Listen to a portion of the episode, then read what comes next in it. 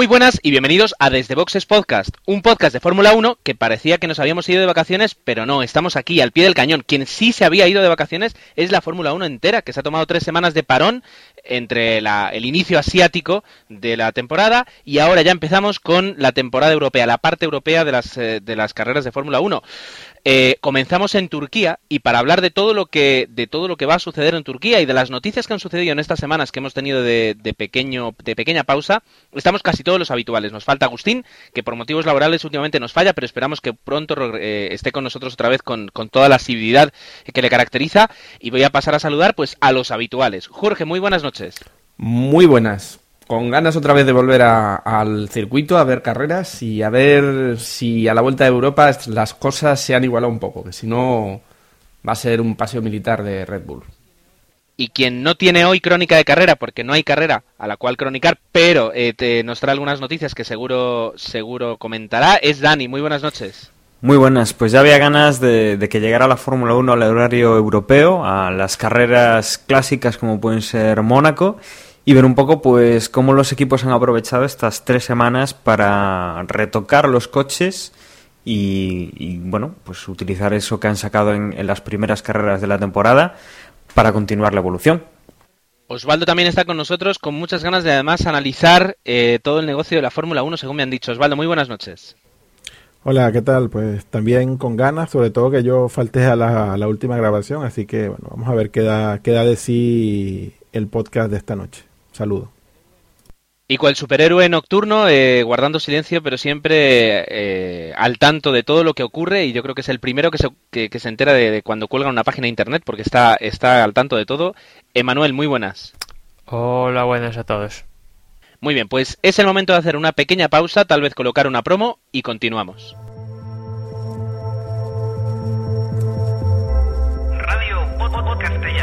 La radio del podcast en español se llama Radio Podcastellano. Encuéntrala en radio.podcastellano.org. Y para contactar con nosotros puedes hacerlo en el email radiopodcastellano.com o a través de Twitter en arroba radio-podcast. Radio Podcastellano. Radio que te permite escuchar podcast. Donde y cuando quieras.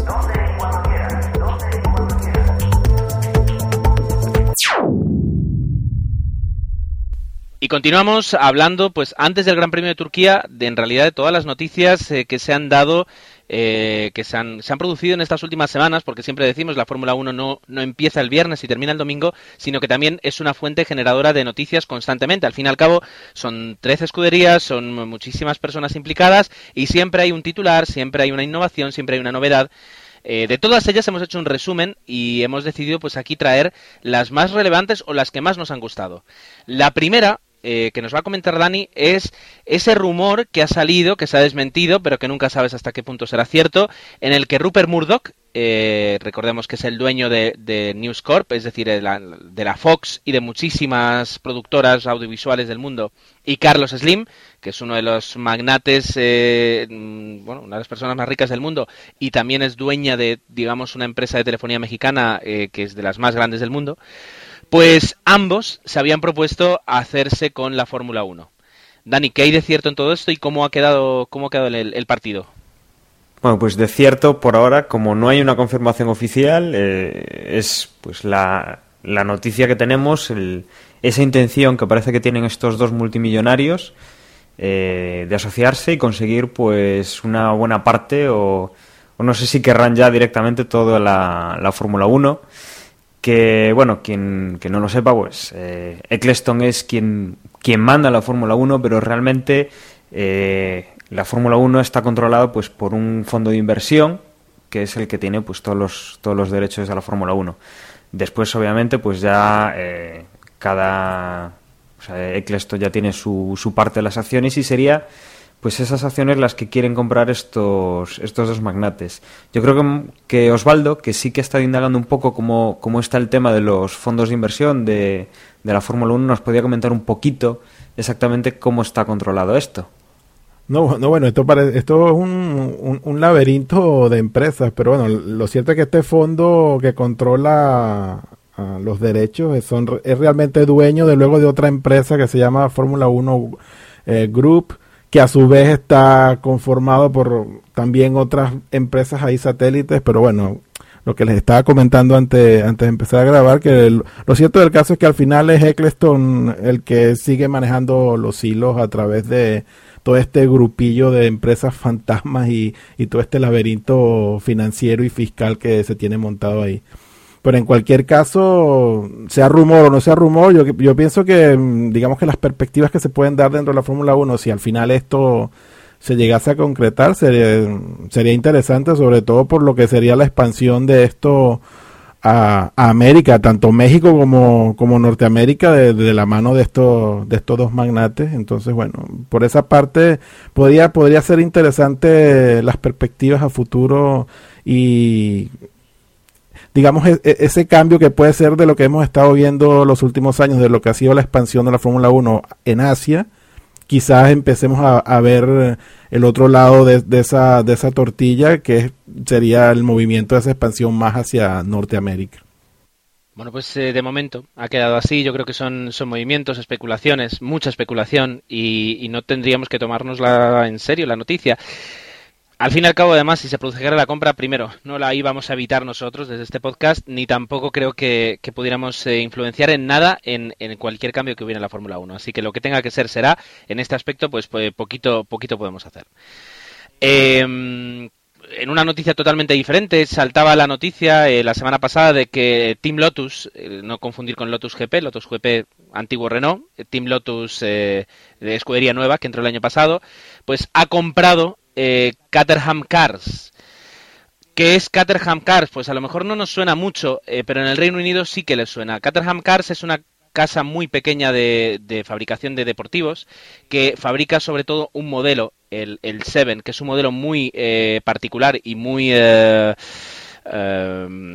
sí, muy particular y muy tradicional que se lleva muchos años vendiéndose en Estados Unidos y que representa un poquito también eh, la, deportividad en su esencia, ya que es eh, pues prácticamente es un diseño tubular, eh, sin apenas acabados, etcétera, etcétera, que lleva que lleva muchos coches, o sea, que lleva mucho un motor muy potente y con el cual se compite mucho en esta, en, en Inglaterra, porque da eso, da mucha sensación de deportividad. Pues yo no sé si o sea, qué es lo que busca, si en realidad lo que se intenta es dar un giro y empezar a acercarse a, otras firmas deportivas, ya que con Lotus, pues en este caso no, no, no ha fructificado y la imagen de Lotus poco a poco se la está llevando Lotus GP. Eh, pero bueno, la casa, la, o sea, la, escudería Malaya se ha hecho con, con, Caterham Cars y vamos a ver qué es lo que sale a partir de ahora. Yo creo que, pues sobre todo marketing a la hora de, pues eh, el entramado, digamos, empresarial, pues puede salir beneficiado. Evidentemente, el Fórmula 1 no tiene nada que, envidiarle, ni muchísimo menos al, al Seven, al pequeño deportivo, que os animo a que busquéis. Eh, desde el 73, aquí está. Desde el 73. Pues eh, vamos, a, vamos a ver qué es lo que ocurre. Yo creo que sí que la parte de Lotus se ve reforzada en cuanto a pequeño constructor, pero, pero no deja de ser en realidad una anécdota y, no creo que veamos ningún cambio. Pero bueno, aquí quedaba la, compra de Caterham por parte de, de Lotus GP. Más noticias que queríamos traeros es que el circuito de la India que vamos a poder disfrutar este, este año ya tiene nombre y parece que poco a poco se va confirmando que todo marcha eh, bien, a diferencia de lo que ocurrió con Corea el año pasado, ¿verdad, Dani? Pues sí, bueno, por lo menos eh, yo creo que vamos a tener un poco más de tiempo para, para que acaben estas indecisiones que tuvimos el año pasado con Corea, de si estaría a tiempo o no, de si se levantaría el asfalto o no, y de, bueno, toda esa casi improvisación que sufrimos en, este Gran Premio el año pasado. Pues el circuito de India, que bueno, recordamos que aún está en, fase de construcción, eh, ya tiene nombre, será el Booth International Circuit. Y bueno, eh, tiene hasta octubre para, para finalizar, o, bueno, no se va a utilizar hasta octubre, hasta el 30 de octubre. Y que bueno, parece ser que se prevé que en julio-agosto eh, finales de julio principios de agosto, pues reciba la aprobación de la FIA para poder correr la carrera. Esto, pues, eh, si no hay retrasos, eh, sería bastante, bastante bueno pues que se, se fuera haciendo en esas fechas para que luego, pues en caso de imprevistos, pues no tengamos los problemas, como comentábamos, de- del circuito de, de Corea del año pasado. Bueno, vamos a ver cómo, cómo queda todo, pero en este aspecto, así como el año pasado, yo creo que para a estas alturas ya teníamos todos dudas de que se podría celebrar un, Gran Premio de Corea en condiciones, que de hecho en la carrera en sí se celebró, pero luego hablaban que, incluso, bueno, a- no a las escuderías propiamente, pero a todo el- toda la gente que, que mueve la Fórmula 1, periodistas, etcétera, se tuvo que alojar, pues, en, en establecimientos eh, de poco glamour, por ser muy generosos, pues eh, en este aspecto parece que con el circuito de la India no, no es lo que va a ocurrir. Ah, una buena noticia, ¿verdad, Dani? Es que Kubica ya descansa en su casa. Pues sí, después de creo que son 11 o 12 semanas desde su accidente en Italia, pues por fin Kubica ha abandonado el, el hospital en el cual estaba ya empezando una, una rehabilitación y bueno, ha sido dado de alta creo que la semana pasada, eh, después del, del accidente de, de. Y bueno, pues ahora se está esperando un poco pues a ver qué demonios puede o cuánto puede tardar el, el piloto de Renault en recuperar la forma y de si va a poder pues eh, volver a competir esta temporada y, y cuándo, ¿no? Porque bueno, además tenemos muchas esperanzas en el Renault de este año por lo que estamos viendo los dos pilotos que están corriendo ahora. Y, sabemos que, bueno, Kubica es un, grandísimo piloto, una persona muy hábil y que, que, bueno, seguramente pueda sacar mucho más del coche de lo que estaba sacando el año pasado. Eh, realmente eh, Kubica ya está fuera, pero de todas maneras va a seguir, eh, bueno, va a seguir teniendo la, al equipo del, del Hospital Santa Corona, que serán los que lleguen un poco, pues la, rehabilitación y, las revisiones de, eh, creo que era el brazo y la pierna, lo que había tenido un poquito más de problemas, sobre todo el- en la muñeca de uno de los brazos.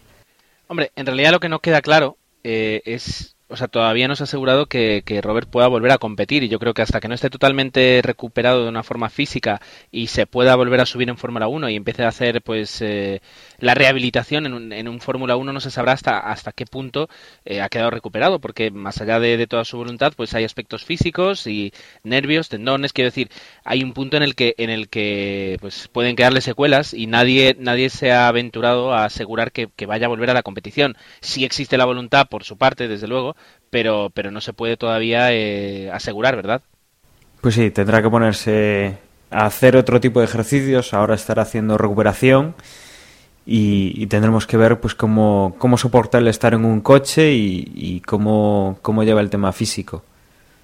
Es algo que, bueno, por ejemplo, en, en moto sí que estamos eh, cansados de ver cómo pues pilotos que tienen que andar en muletas, pues sí que son capaces de, de hacer el, el cambio con, con los tobillos fracturados. Pero bueno, estamos en Fórmula 1, es muy exigente y, hasta que no sea capaz de meterse, no digo en un coche Fórmula 1, pero que haga alguna hora de simulador para ver un poco cómo responde su cuerpo, pues no, no sabremos cuándo, cuándo podrá volver a la competición. Bueno, pues eh, nos quedamos a la espera. Seguramente tendremos, iremos teniendo noticias, aunque es verdad que desde el momento del accidente pues se ha tranquilizado un poquito eh, todo el flujo de noticias acerca de Robert. Al fin y al cabo llega un momento en el que no hay noticia, aunque sí es noticia y, y- y yo creo que no, no le hemos valorado que, des- o sea, que Robert salió hace unos pocos días, o sea que ha estado mucho tiempo en el hospital, lo cual nos hace tener un- una, una pequeña referencia de lo grave que fueron sus lesiones. Es decir, ha estado mm, literalmente meses, o sea, se puede decir semanas y casi casi meses en el hospital para recuperarse y ahora empieza toda lo, lo- que es la recuperación, la, la rehabilitación y, y, eh, todavía no somos conscientes de lo, de lo cerca que ha estado, eh, ya no sé si de perder la vida, pero al menos de quedar seriamente eh, pues, eh, con secuelas para, para el resto de su vida por el, por, el, por el accidente tan brutal que tuvo. Recordemos que un guardarraíl se, se le cruzó en el coche y le destrozó el brazo y la pierna. Eso es, se temió en su momento porque pudiera perder o no la mano, es decir, hasta ese punto. Le deseamos, como siempre, lo mejor a Robert. Esperamos poderle ver compitiendo. Y, yo creo que es una lástima, eh, eh, tirando por la parte egoísta, no poderle ver eh, competir con el, con, el, con el Renault de este año. Porque si Kubica, perdón, si Hatefield y Petrov están haciendo maravillas con ese coche, Kubica, pues tal vez estaríamos hablando ahora de alguna victoria y un podio casi casi seguro. vamos a ver, esperemos que, esperemos que, que suceda pronto. si va a suceder antes el Gran Premio de Mónaco, eh, estamos todos esperando, es el más clásico entre los clásicos, eh, me atrevería a decir yo. Y una de las novedades que nos traía la fórmula este año, que es el DRS, el alerón móvil trasero, eh, que facilita los adelantamientos, pues está en duda y aunque todavía no se ha confirmado, muy probablemente no se va a utilizar. ¿Por qué? algunos lo habréis ya pensado y otros no, pues lo explico de forma rápida. el circuito de Mónaco es de los más difíciles para adelantar y el DRS, o sea, el, alerón trasero móvil, eh, se utiliza solo cuando hay largas rectas donde el procedimiento de adelantamiento pues sea muy limpio, es decir, acercarse, igualar y en la frenada eh, adelantar y se iguala esa velocidad gracias a que el alerón móvil eh, produce menos carga aerodinámica. en el circuito de Mónaco tan solo nos el, el, punto en el que más velocidad se, se, alcanza y el punto en el que más se puede hacer esa maniobra de adelantamiento para la cual está diseñada el DRS es en el túnel. Y, y un fallo en el DRS, sea, que no, no se accionara bien o que se accionara muy tarde, el, escenario en el que un coche se encontrara prácticamente con, con, mucha menos carga aerodinámica a la salida del puente o dentro del puente, eh, podría, podría, podría provocar un accidente terrible, un accidente muy grave. Eh, y, si ya es muy propenso el, circuito de Mónaco a dar eh, accidentes o a ponérselo muy difícil a los pilotos para que no tengan un accidente, con el DRS podría ser todavía peor. Ah, he dicho puente, quería decir túnel, disculpad perdón, quería decir túnel. Pues esa es la noticia que parece que, que, no se va a utilizar. Tú, Emanuel, querías comentar algo más, ¿verdad? Pues sí, sí, es que estos días se viene un poco hablando, sabes que esto del DRS, el KERS y otras cosas, pues los pilotos se vuelven un poco... O sea, eso es lo que han dicho algunos, principalmente Vettel, que se vuelven un poco locos con tanto botón en los volantes. Y lo que se ha sabido es que algunos equipos han puesto, digamos, alguna solución para no añadir cosas al volante. Y un sistema es el kickdown, que no sé si vos, uno de vosotros os suena que ya se utilizaba antes, pero que ahora lo que consiste básicamente es que el recorrido del pedal del acelerador tiene un recorrido, pero además el piloto puede pasar ese recorrido ya establecido y lo que hace al pasar ese, ese recorrido es activar el KERS. Esto se dice que lo tiene Lotus Renault, Ferrari, eh, McLaren, creo que Red Bull no, este sistema. Y otros equipos, también como Mercedes, tienen un tercer pedal. Sabéis que en la Fórmula 1 hay solo dos pedales, acelerador, acelerador y freno, y Mercedes tendría un tercer pedal a la izquierda del freno para activar el DRS. Con lo que ves, pues en la Fórmula siempre hay ideas y a ver, parece que Red Bull es de los equipos menos imaginativos para estas cosas, pero más imaginativos para aerodinámica. Cosas curiosas. Ahora, si bien es cierto que yo estoy totalmente de acuerdo en que hay que minimizarlo de eh, cualquier riesgo que, pueda provocar el uso del DRS en Mónaco por la particularidad de, ese circuito. No les voy a negar que a mí me hacía un poquito de ilusión ver qué efecto podía tener el, el DRS en el túnel y qué, digamos, qué, qué, qué pimientita le podría dar eso a la, a la carrera, pero bueno, es comprensible que, se esté planteando el, el, que no se use por, repito, por la implicación de, por motivos de seguridad. en la seguridad, exacto, pero yo tengo que ser honesto con ustedes y decirle que a mí de llamarme la atención me llamaba la posibilidad del uso del DRS en Mónaco sin duda. Y también podían haber puesto podían haber puesto el DRS en la zona de subida después de después de la salida, que hay una curva prolongada, no es una recta, pero es casi una recta, que quizás no es tan llamativo como el túnel, pero, pero eh, podía haber sido también, ¿no? Pero esa zona caben dos coches en paralelo si se da la casualidad de que el DRS funciona y, ¿sabes? Sí, quizás es más estrecha. Claro, y aparte como la parte que sube después de Santa Devota, pues digamos que es curveo y bueno, es un poco más complicado eso. Bueno, parece que, que habrá que esperar a otra carrera. Me temo que sí, pero bueno, pronto lo sabremos. Osvaldo, eh, nos querías comentar una noticia que yo creo que es muy interesante y es eh, que hace poquito se han cumplido los 17 años de la muerte de Ayrton Senna y, y seguimos recordándole, es increíble, pero, pero creo que merece la pena además que aquí le dedicamos unos, unos minutos, ¿verdad? Hoy además, perdón, me Sí. corrige Dani, hoy mismo se... Bueno, mientras grabamos esto, eh, se, bueno, se, cumplen los 17 años de, de la muerte de Ayrton Senna. Eh, te dejo, te dejo el micro. Sí, efectivamente, pues el primero de mayo de 1994, hace 17 años, pues en el Gran Premio de San Marino en Imola, pues fallece Ayrton Senna a bordo de, de ese Williams, que a día de hoy aún no se tiene certeza al 100% de que cuál fue la causa del que originó el accidente, pero, pero sí, pues uno de los mejores pilotos que se recuerde que ha, que ha pasado por, por este gran circo y sin duda pues eh, teníamos hoy que hacer este pequeño inciso y, recordarlo. También no, no, no nos podemos eh, no podemos dejar pasar por alto que ese mismo fin de semana, el día sábado, murió otro piloto, murió Roland Ratzenberger en la, en la clasificación, si mal no recuerdo, y, y bueno, también recordarlo a él, que es un fin de semana trágico, dos muertes y, Y casi Barrichello, y ¿no? bueno, y casi Barrichello, exacto. Y pues en tomando esa ese punto de, de la celebración de un año más de la muerte de Cena, pues también si, si quieren comentar un poquito respecto a ese, a ese documental sobre su vida que, que se ha estado viendo últimamente que no sé exactamente en el circuito comercial si, si se está proyectando o no, pero en cualquier caso, eh, un documental de escena que existe, que altamente recomendable, muchos de nosotros aquí en el podcast ya, ya lo hemos podido ver y, y sin duda, si eres amante o no de la Fórmula 1, yo creo que es un, un documental casi de, de visión obligada. Hay dos, hay dos versiones de este documental, la versión que se puede ver en el cine, si tienes, si esa es la, la oportunidad o la ocasión que tiene. Me imagino que una, un metraje normal de 90 minutos, pero también existe uno de casi tres horas que pues si, si te andas por internet y sabes dónde buscar, también, también lo puedes conseguir. Y un documental que a mí en lo personal me, me gustó mucho, sobre todo por recordar lo que era la Fórmula 1 en esos años, totalmente distinto y las imágenes que se ven. Y si hoy día nos quejamos, nos quejamos de la FIA, pues tienen que ver las cosas que se dicen y se ven en ese documental de lo que era la FIA en esos años.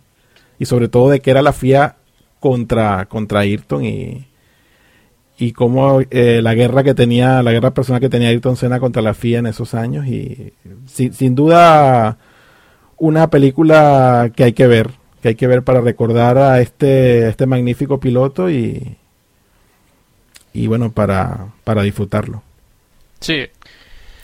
Aquí en España se, se estrena el 27 de, de este mismo mes, de mayo, y es lo que dice Osvaldo, que va a tener pues una horita menos de con respecto a lo que vendría a ser la edición en Blu-ray y DVD. Una hora más que dicen que bueno, que es una hora un poco más dedicada a Prost, la parte larga y quizás la parte el que se emita en cine digamos que se queda un poco cojo en cuanto al aspecto pro Sena y que en ese ampliable sí que entran más en el pie de pros y Sena añadir respecto a eso que a mí en lo personal el enfoque, bueno, como, como todo documental y un documental dedicado a, la figura de escena, pues no es todo lo objetivo que uno podría esperar y, y sobre todo en ese, en ese aspecto que comenta Manuel, que es que digamos el aspecto hasta cierto punto más llamativo, que es la, la guerra que existió en esos años entre Prost y Senna. Si bien yo siento que ha sido, no ha sido tratada 100% objetivo, no está mal. Es, eh, eh, se muestra todo lo que, lo que dio de sí ese, ese encuentro deportivo, esa guerra deportiva y, pero bueno, yo, a mí porque a mí Mente Prost nunca me cayó mal como piloto y siempre le tuve un cierta consideración, sí me parece que, que si bien es cierto no lo ponen así como que el malo de la película, tampoco lo ponen como el bueno o, o un tratamiento un poco más equilibrado. Yo hubiese esperado un tratamiento más equilibrado, pero entiendo también la visión del director del documental, siendo esto un documental dedicado a Cena, pues que haya inclinado un poco la balanza hacia su lado, pero pero repito, es imprescindible la, el visionado de este documental si, si te gusta el motor y la Fórmula 1. Bueno, pues eh, yo creo que cuando se estrene, cuando todos lo podamos disfrutar, sí que algo habrá que hacer eh, para poder comentar el, documental a fondo. Y hasta ahí, y hasta ahí yo quiero leer. Ah, vamos con las dos últimas noticias. Las dos nos las trae Jorge y una habla de Bahrein y la otra habla de Pirelli. Jorge. Pues como hablábamos del 1 de mayo, que, era, que es el aniversario de, la muerte de Ayrton Senna, también era la, fecha en la que la FIA había dado de plazo para que se decidiera qué iba a pasar con el Gran Premio de Bahrein, que se había aplazado por problemas sociales, políticos en el país. Y aunque la intención de, los líderes de, ese país es ponerla, aunque sea en otra fecha, mm, y por parte de Eccleston, eh, con declaraciones a favor de que se haga, pues a día de hoy, ya estamos acabando el día, grabamos por la noche, no se ha confirmado ni, ni desmentido que se va a celebrar el, el Gran Premio. No sabemos, pero aunque tienen mucha intención, yo soy de la idea que, que se les acaba los plazos. No sé qué opináis vosotros. Yo creo que va a ser complicado, pero que, que se puede meter, es decir, en alguno de esos parones de tres semanas, cuando ahora tendría que ver perfectamente el, calendario para ver cuándo vuelve vuelve por, eh, por Asia o cuándo sale de Europa la Fórmula 1, pero que en algún momento sí que se puede meter ahí una carrera. Mm, ¿Cuándo? Pues sí, eh, es complicado, pero a ver, eh, estoy abriendo el calendario y, por ejemplo, aquí, justo, entre Italia, que es el 11, entre el 11 de septiembre y el 23 de septiembre, que pasa de Italia a Singapur, pues ahí hay un hueco. Y luego si nos ponemos también, pues entre el 25 de septiembre y el 7 de octubre, que es entre Singapur y Japón, ahí hay otro hueco. Ah, está todo cogido con pinzas, pero también del 30 de octubre al 11 de noviembre, eh, pues ahí van dos semanas y está entre, la, entre mm, Corea y la India, o de entre la India y Abu Dhabi. Yo creo que por ahí podría ir.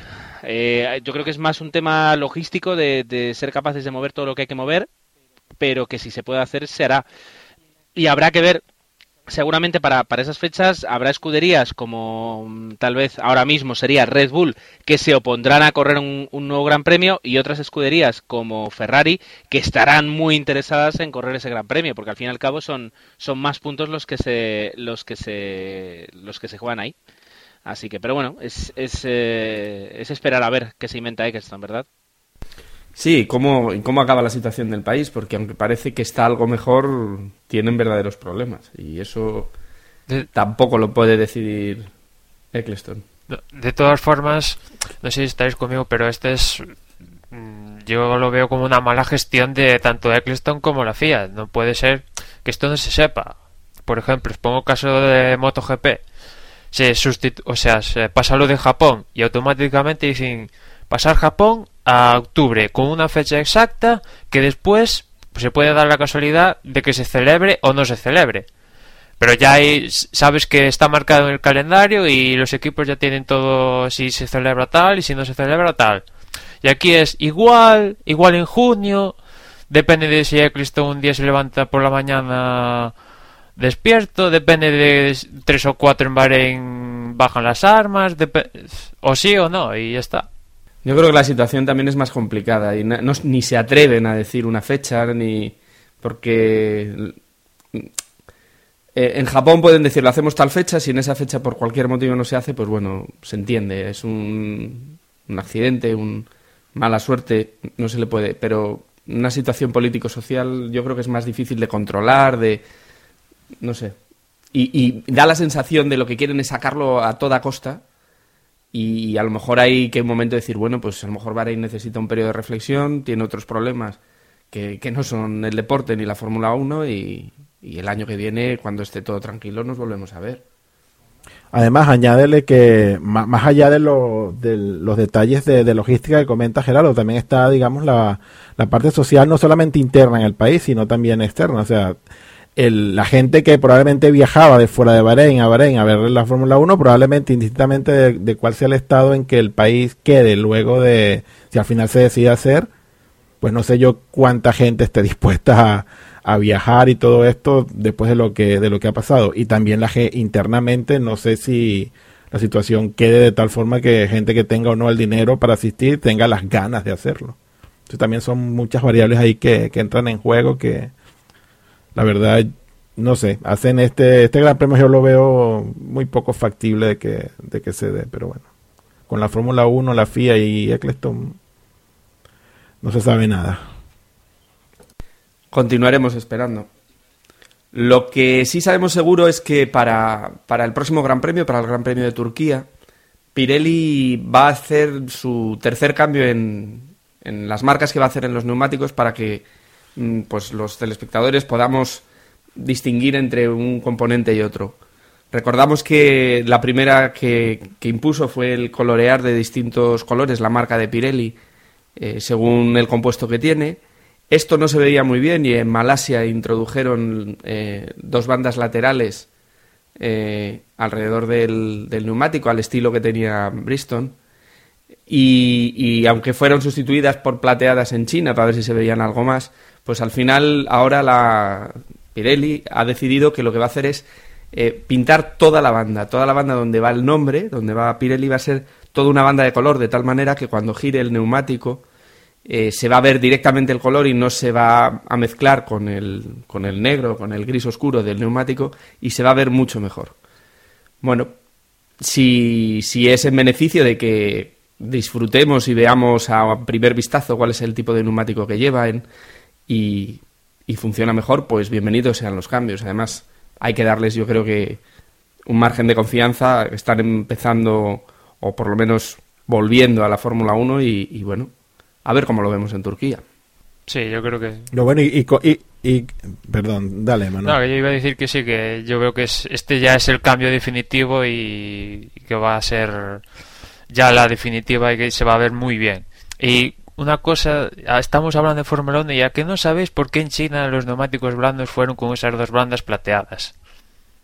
Pues sí, porque no tuvieron suficientes rotuladores dorados para ponerlas como en Malasia, con lo cual lo tuvieron que poner plateadas. Qué fuerte. Qué fuerte. Repito, muy fuerte.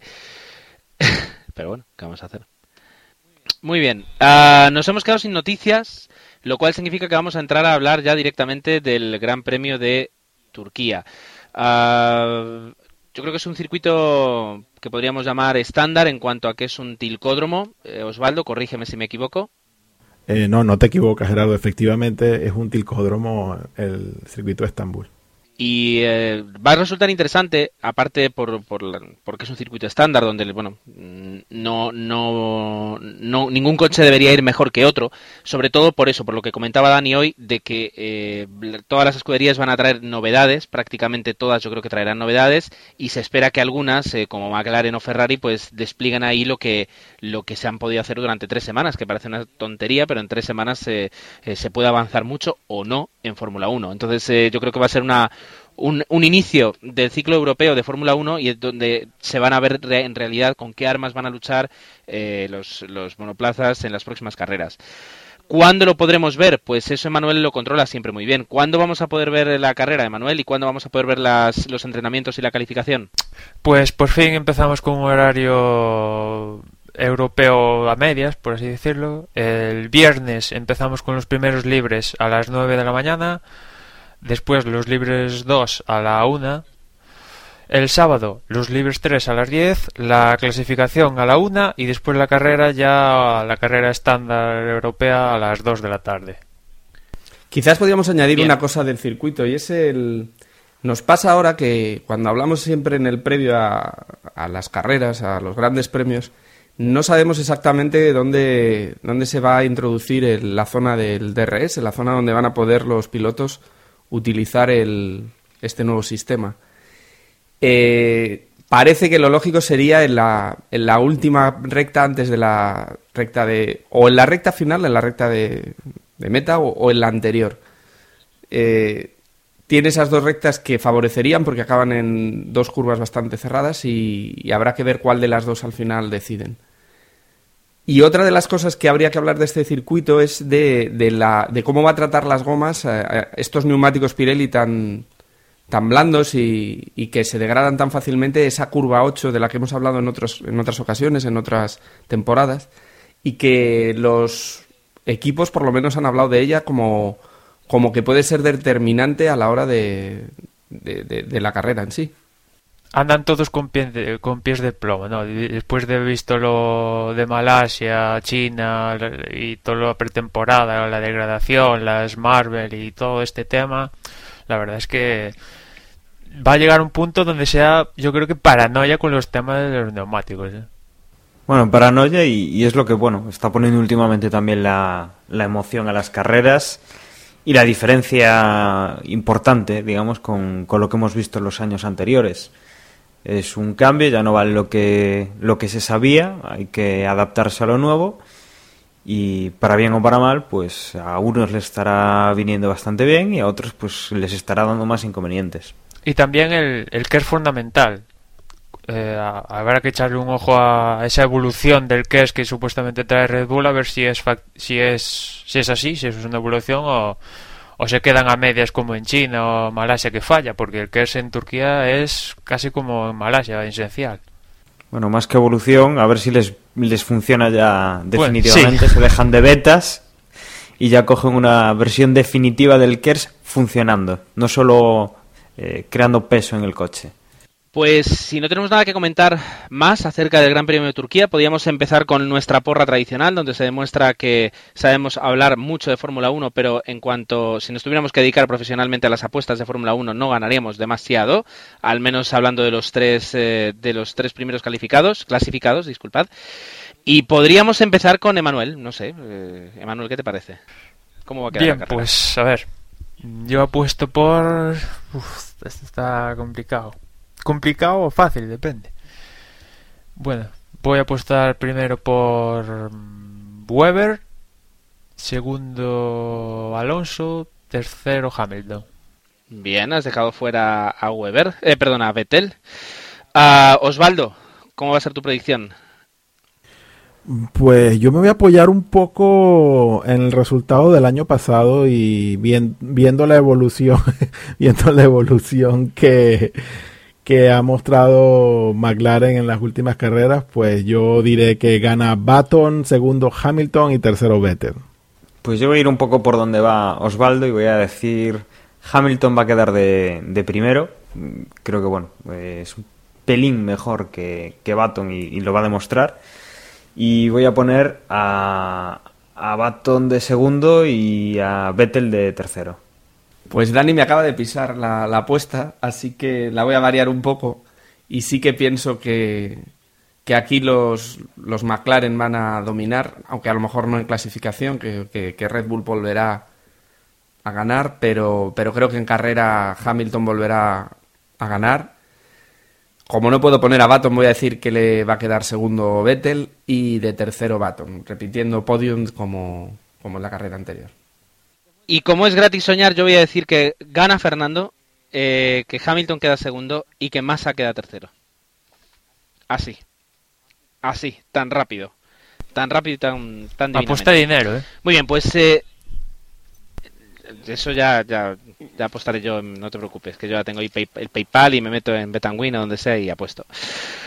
pero pero no será no será con Massa, desde luego. Con Fernando tal vez, pero con Massa no. Bien, pues vamos a, a cerrar el podcast que, bueno, parecía siempre siempre nos parece que nos va a quedar corto y mira, 43 minutos ya hemos grabados, o sea que tranquilamente se nos quedará casi casi en 40 minutos. Eh, y vamos a cerrar, eh, y voy a cerrar yo diciendo que nos vemos dentro de una semana, que dentro de una semana podremos comentar qué, ha dado de sí el Gran Premio de Turquía. Eh, puede ser una gran carrera, puede ser algo muy interesante que, relataros, y aquí nos tendréis para contaros todo lo que ha sucedido. Si queréis comunicaros con, comunicarse con, nosotros es muy sencillo, y ahora vais a ver la ristra de formas que tenéis para comunicarse. Pero la más sencilla, la más vieja, que aparte del correo postal, que no es el caso, es el correo electrónico, y nos tenéis en Desde Boxes Podcast gmail.com. Hasta dentro de una semana. Hasta luego. Bien, por mi parte también despedirme, que estén muy bien y como siempre recordarles que nos pueden, una o la otra vía que tienen para contactarnos es Facebook, facebook.com barra desde boxes, pinchas en me gusta y bueno, ya todo lo que iremos, vamos publicando en, en Facebook pues aparecerá en tu, en tu timeline. Así que por mi parte nada más, que esté muy bien y recuerden, cena el Magic original. Hasta luego. Sí, hoy grabamos en un día histórico para un podcast de Fórmula 1, con lo cual, pues, bueno, está bien esto de grabar un 1 de, mayo. Y nada, recordad que uh, también estamos en Twitter, twitter.com barra desde boxes, ahí podéis estar pendientes de todo lo que pasa en el mundo de la Fórmula 1 y nada, nos escuchamos en la próxima carrera. Y para lo que queráis, ya sabéis, pasaros por la web desde boxespodcast.com y ahí siempre pasar antes del sábado a la una del mediodía y apostar antes para la porra. Sabed que la cosa está reñida, que este año eh, hay mucha puntuación en juego y que no os podéis olvidar. Acordaros también que para lo que queráis nos mandáis un correo a desde boxespodcast.gmail.com y nada, nos vemos después de la carrera de Turquía. Bueno, y por último, bueno, antes de nada hacer un inciso con lo que nos acaba de comentar Jorge. Eh, solo una cosa, eh, pediros que, bueno, cuando hagáis vuestra porra, eh, tengáis cuidado con los acentos, señes y, caracteres extraños, porque el plugin pues no, no lo soporta, el, el, que lo ha desarrollado no, no lo ha contemplado y está dando problemas. Entonces, pues, si tu nombre es Jesús, intenta no acentuar y así pues no habrá problemas en, de estos caracteres eh, extraños para la lengua inglesa. Y bueno, recordar, eh, nos podéis escuchar a través de varias radios. Eh, tenéis en la zona de Tenerife Norte, tenéis Radio Joven Garachico, la 107.7, los viernes a las 10 de la noche. En Radio Head, que es una radio a través de internet, los jueves a las 5 de la tarde. Y desde, pues desde, supongo que este capítulo ya, en Radio MID Fuerteventura, pues a las 3 de la tarde en la 89.2 en la zona de Fuerteventura. Un saludo a todos y nos escuchamos en el próximo podcast.